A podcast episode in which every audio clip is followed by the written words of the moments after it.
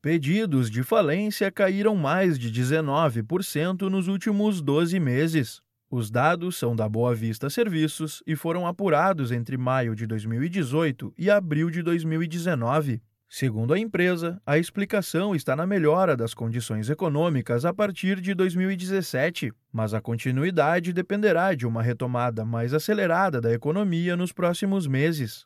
Também houve queda em falências decretadas, pedidos de recuperação judicial e recuperações judiciais deferidas.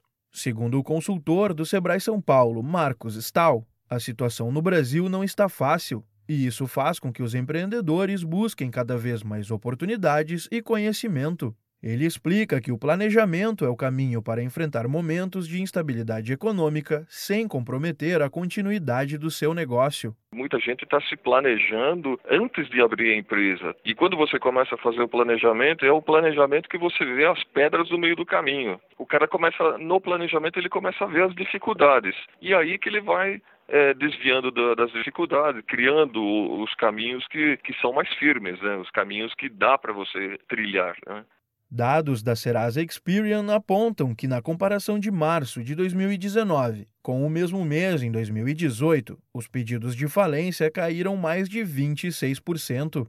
Em números absolutos, as micro e pequenas empresas ainda lideram a estatística. Para não fazer parte desse grupo, o empreendedor deve estar atento às oportunidades. Marcos Stahl enfatiza que, em épocas de instabilidade, muitos segmentos surgem como possibilidade, mas para identificar as melhores é preciso estar capacitado.